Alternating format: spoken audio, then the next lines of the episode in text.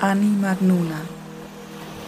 Ein Podcast über Mut, Hingabe und Reiselust. 18. November 2017. Du sitzt auf kaltem, hartem Boden. Die Erde ist leicht feucht. Nur ein dünnes Tuch trennt deine bloße Haut von dem natürlichen Untergrund. Ein leichtes Zittern fährt durch deinen Körper nicht nur vor Kälte, du bist auch ein wenig aufgeregt. Noch kannst du die anderen Menschen um dich herum sehen. Es sind sieben Frauen. Sechs davon kennst du. Eine, diejenige, die die Zeremonie anleiten wird, hast du erst vor wenigen Stunden kennengelernt. Nackt sitzt ihr im Kreis auf euren Tüchern, leicht geduckt, denn eine runde Kuppel umgibt euch, eine Art Iglu aus Holz und Decken. Die Holzkonstruktion gab es schon, als ihr angekommen seid. Lange, biegsame Stecken, die jeweils mit der Spitze und dem Ende in der Erde eingegraben sind und im Kreis angeordnet diese Kuppelform bilden.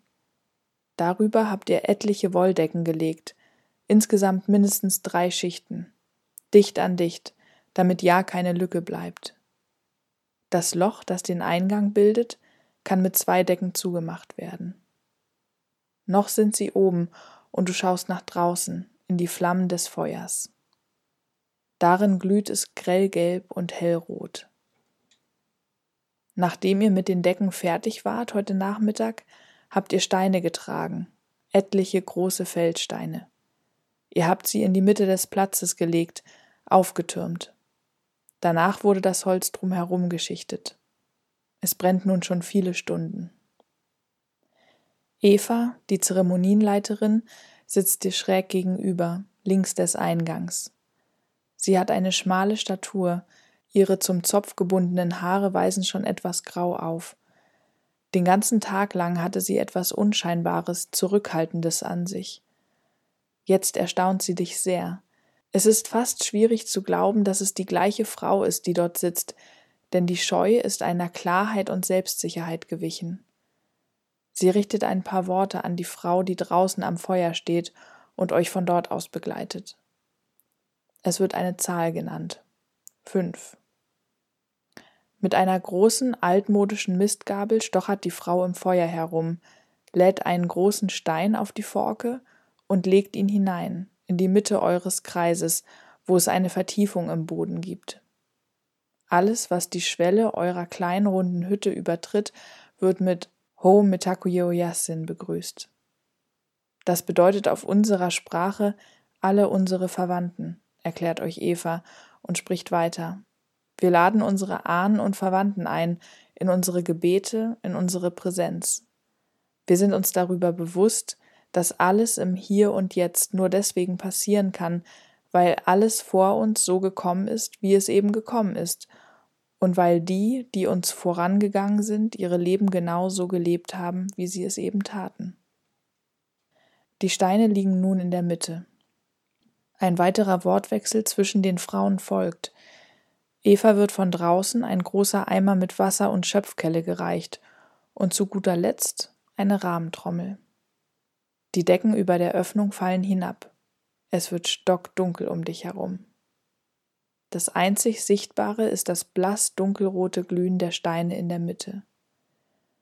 Du hörst etwas rascheln, dann siehst du kleine Lichter an den Steinen aufglühen, im nächsten Moment zieht ein wunderbarer Duft in deine Nase. Es werden Kräuter auf die Steine gestreut, Räucherwerk. Jetzt siehst du schemenhaft, wie ein Bündel langer Gräser über die glühende Oberfläche gestreift wird. Du hast noch nie etwas so Wundervolles gerochen. Später erfährst du, dass dies Süßgras ist. Eva fängt an zu singen. Ihr kennt das Lied und stimmt bald mit ein. Erst etwas zaghaft, verhalten, dann kräftiger. Während ihr singt, schöpft Eva die erste Kelle aus dem Eimer und lässt das Wasser auf die Steine fließen. Es zischt. Es scheint, als würde das Wasser verdampfen, noch ehe es die Steine überhaupt berührt. Die zweite Kelle folgt. Die Hitze des Wasserdampfes breitet sich aus. Du freust dich über die Wärme, die deinem kalten Po und deinen fröstelnden Füßen entgegenwirkt. Die dritte Kelle Wasser. Der Dampf dringt in deine Lungen, du musst husten. Du hörst auf, mitzuzählen, wie oft Wasser geschöpft und über die Steine gegossen wird, fühlst dich erleichtert, als du hörst, wie Eva die Kelle wieder in den Eimer hängt. Du beginnst zu verstehen, was Eva euch vorhin über die Schwitzhütte gesagt hat. Dass es ein Raum jenseits der Räume ist, ein sich abwenden von dieser Welt, eine Art Rückkehr in den Schoß von Mutter Erde, ein Stillstand, nackt, verletzlich, der einzige Weg, die Hingabe an das, was ist.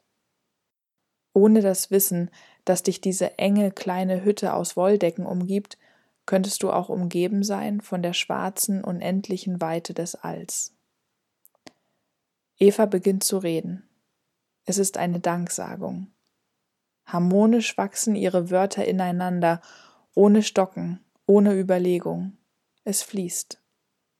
Dank an die Elemente, Wasser, Feuer, Luft, Erde an das Leben in seiner Vielfältigkeit, an die Pflanzen, Bäume, Säugetiere, Fische, Vögel, die allerkleinsten, die allergrößten, an die Gesteine, an den Himmel und die Sonne, den Mond und die Planeten und Sterne. Danke auch an das, was uns unmittelbar umgibt, an das Seminarhaus, die Gemeinschaft, an das Essen, was gerade für uns zubereitet wird, uns nährt, stärkt, Danke an die Feuerfrau draußen, an die Männer, die ihr gerade in der zweiten Schwitzhütte singen hören könnt. Ihre Wörter werden langsamer. Sie endet mit Aho Mitakuyo Yasin. Es wird still. Du spürst, wie erste Schweißtropfen an deiner Haut hinunterlaufen. Eva gibt die Kraft der Worte nun an euch ab. Der Reihe nach sagt jede Frau, wofür sie dankbar ist, da kommt Dank für die Runde der Frauen, für den Job, für die eigenen Kinder, für den Regen letzte Nacht, für die Partnerschaft, für die Geborgenheit, die in der Natur zu finden ist, für die Familie. Als das Wort wieder bei Eva ankommt, stimmt sie ein neues Lied an. Du kennst es nicht, summst aber mit. Danach ruft sie nach draußen, die Decken werden zurückgeschlagen, frische Luft strömt hinein, die du genüsslich in dich aufnimmst. Neue Steine werden ins Innere geholt. Einer zerbricht, als er in der Vertiefung landet. Aus dem Kern heraus glüht er noch stärker. Dann wird es wieder dunkel. Du hörst den Klang einer Trommel, das rhythmische Schlagen. Es ist das Erste, was wir hören, noch bevor wir diese Welt erblicken, der Herzschlag unserer Mutter dieses gleichmäßige Pochen. Und es ist das, was wir hören, wenn wir ganz still sind. Der Rhythmus, in dem unser eigenes Blut durch unseren Körper gepumpt wird. Rhythmus ist Lebensenergie. Du stimmst ein in das Lied, mit dem Eva die Trommel begleitet und lauscht dann ihren Worten. Worum möchtet ihr bitten? fragt sie. Wo liegt eine Sehnsucht, ein Wunsch? Gebt ihnen diesen Raum, lasst ihn hörbar werden, damit ihr Antwort bekommen könnt. Du bist froh, dass du weder am Anfang noch am Ende des Kreises sitzt. So musst du nicht anfangen, etwas zu sagen und kannst den Frauen nach dir mit mehr Präsenz zuhören, weil dann die Aufregung weg ist, was du selbst sagen möchtest. Du bittest um Klarheit, vor allem dafür, wie dein beruflicher Weg weitergehen soll und für deine Partnerschaft. Du wünschst dir tiefe Verbindung, ein Sehen und Gesehen werden, eine Liebe, die auf Gegenseitigkeit beruht. Es tut dir gut, das auszudrücken. Nach der Bitte einer jeden Frau wird eine Kelle Wasser zischend auf die heißen Steine gegossen. Du fragst dich, wie du die Hitze in der letzten Runde noch wohlwollend begrüßen konntest. Das Wasser läuft an dir hinunter. Du weißt nicht, ob es dein Schweiß oder der Wasserdampf aus der Luft ist, vermutlich beides. Du beugst deinen Rücken. Weiter unten ist die Luft etwas weniger dick. Ihr sinkt wieder. Es tut gut, es lenkt ab. Nur nicht über diese Hitze nachdenken. Endlich öffnet sich der Deckenvorhang. Was für eine Wohltat, diese frische, kühle Luft. Wieder werden neue Steine mit den Worten Mitakuyo Yasin in der Schwitzhütte begrüßt. Du blickst ihnen nun mit nicht mehr ganz so großer Freude entgegen. Viel zu schnell ist die Tür wieder zu und die erste Kelle des Wassers landet auf dem glühenden Haufen in der Mitte. Die Luft ist so schwer und heiß, dass du husten musst. Wie war das? Der einzige Weg ist die Hingabe an das, was ist? Du fängst an zu verstehen, was sie am Anfang damit gemeint hat. Du bist hier nicht mehr in Kontrolle. Loslassen. Das ist das Thema der dritten Runde. Wie passend. Was ist es, was du loslassen möchtest? Vieles, denkst du dir. Und dann hörst du auf, großartig nachzudenken, denn dafür ist es ganz eindeutig zu heiß. Loslassen. Schwierig für alle. Du hörst die anderen Frauen. Sie reden von Söhnen, die jetzt ihren eigenen Weg gehen, von Phasen im Leben, die vorbei sind, von Charakterzügen, die sie ablegen wollen. Du hörst sie weinen. Und da verschwindet sie wirklich, diese Welt da draußen, der Wald, der Platz, das Seminarhaus, das Feuer mit den restlichen Steinen. Du bist ganz da in diesem Kreis, der so viel Vertrautheit in sich birgt, in dem Liebe und Angst, Selbstzweifel und Sehnsüchte ausgedrückt werden. Du bist an der Reihe. Es ist der Vergleich mit anderen, den du loslassen möchtest.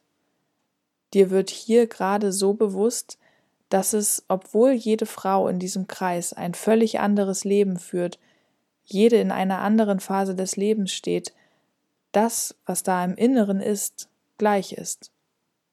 Du kannst sie alle verstehen, viel mehr noch, du kannst sie spüren mit dem, was sie sagen. Wie sinnlos kommt dir da das hierarchische Spiel vor, das du da draußen ständig in dir führst.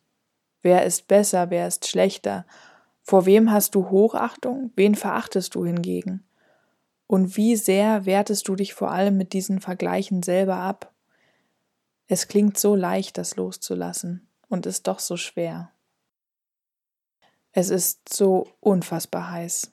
Du lässt dich so weit es der Platz zulässt nach unten sinken, damit so viel Haut wie möglich den etwas kühleren, erdigen Boden berühren kann. Dankbar bist du für das Lied, das dich ablenkt und mitnimmt. Mögest du in Schönheit gehen, auf dem heiligen Pfad. Mögest du jeden Tag in Schönheit gehen. Möge die Schönheit des Feuers deine Seele höher tragen. Möge die Schönheit der Erde dein Herz mit Fröhlichkeit füllen. Möge die Schönheit des Regens deine Schmerzen wegschwemmen, und möge die Schönheit des Himmels dich lehren, weit nach oben zu fliegen. Die Decken am Eingang werden nach oben geschlagen. Halleluja! Deine Haut, deine Lungen, dein ganzes Sein lechzt nach der frisch hereinströmenden Luft. Die letzten Steine werden in die Hütte geholt. Es sind nur zwei, zum Glück. Diesmal bleibt das Loch etwas länger geöffnet. Eva weiß, wie es euch geht. Es sind nicht nur die Steine, die diese Hitze erzeugen, diese enge Luft. Es sind die Emotionen, die gefühlt werden. Ein und die gleiche Schwitzhüttenzeremonie kann von einer Person als angenehm mild und von der anderen als unaushaltbar heiß wahrgenommen werden, je nachdem, was im Innen passiert. In eurem Kreis scheinen allerdings alle mehr oder weniger ähnlich zu empfinden. Nur noch eine Runde weißt du dich selbst aufzubauen, als sich der Vorhang doch wieder schließt und das Licht des Feuers der Dunkelheit und dem Anblick der glühenden Steine weicht.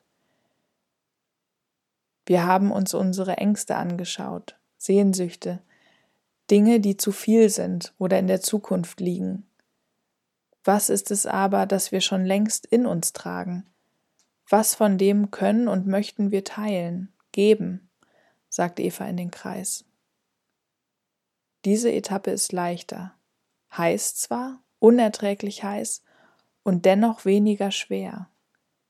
Es erfüllt mit Hoffnung und Lebenslust, von der Fülle zu hören, von den Qualitäten, die da sind in den Menschen um dich herum. Es geht nicht um einen Wissenstransfer, viel eher um das, womit jeder Einzelne das Kollektiv bereichert. Da gibt es Klarheit, Stringenz, Disziplin. Da gibt es Mutterliebe, Empathie, die Kunst des Zuhörens und des Verstehens. Und da gibt es Mut, Abenteuerlust, Unabhängigkeit. Es ist ein reiches Potpourri, das da in den Kreis gegeben wird, in diesen Raum voll Wasserdampf, Hitze und unendlicher Dunkelheit. Natürlich singt ihr, bevor die Decken vor der Öffnung zum letzten Mal hochgeschlagen werden und ihr hintereinander aus der Höhle krabbelt. Es ist eine kühle, klare Novembernacht. Dennoch sitzt ihr lange nackt draußen am Feuer. Es ist tatsächlich das Gefühl einer kleinen Neugeburt. Hinaus aus dem geschützten Bauch von Mutter Erde sitzt ihr nun hier, wie Gott euch schuf. Nicht nur äußerlich habt ihr eure Hüllen fallen gelassen. Das merkst du sehr. Obwohl ihr kaum redet, während ihr dort sitzt, und auch später beim Abendbrot, ist die Verbindung zwischen euch allen spürbar und wie ein Vibrieren, das sanft zwischen euch in der Luft schwebt. Diese Luft. Du genießt die Leichtigkeit jedes einzelnen Atemzugs. Ach Leben, du wunderschönes, mich immer wieder herausforderndes und mit Glück und Liebe beschenkendes Mysterium. Ich danke dir.